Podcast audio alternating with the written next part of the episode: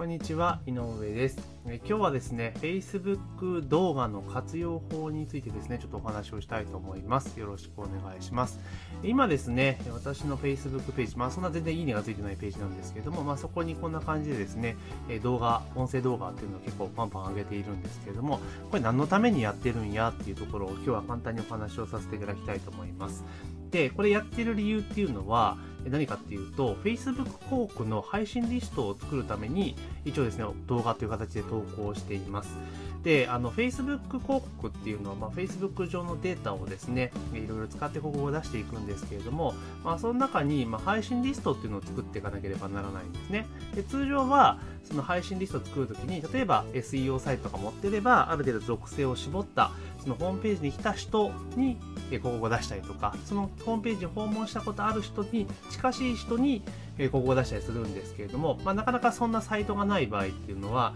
まあ、コンテンツっていうのは作れない、あの、配信リストは作りにくいんですよね。じゃあ、どうすべきなのかっていうところで考えたのが、まずじゃあ Facebook で動画を作ると。動画を作って投稿して、で、それに今度は動画に広告をかける。広告で動画を回していくってことをやるんですね。そうすると動画にアクセスが集まって、まあ、再生回数が増えてくるじゃないですか。で、それをもとにですね、Facebook 広告の配信リストが実は作れるんですけれども、でそこでちょっとポイントがあって、要は動画の、えー、再生時間、再生時間かな。それを元に作れるんですよ。例えば、最初3秒しか再生しなかった人とか、50%再生した人とか、75%以上再生した人って形で、もともとデータ区切ってですね、それをベースに配信リストを作ることができるんですよ。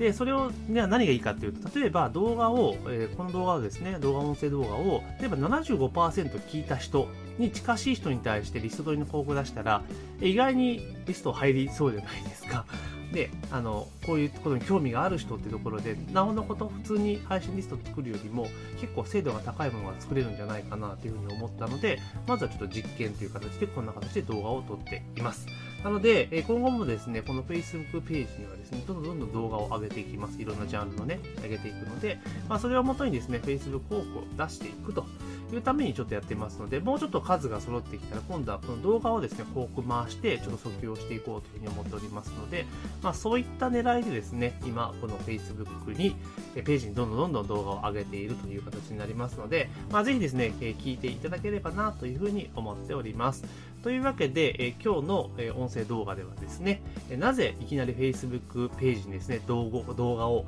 投稿し始めたのか、まあその理由についてお話をさせていただきました。というわけで本日の音声は以上になります。ありがとうございます。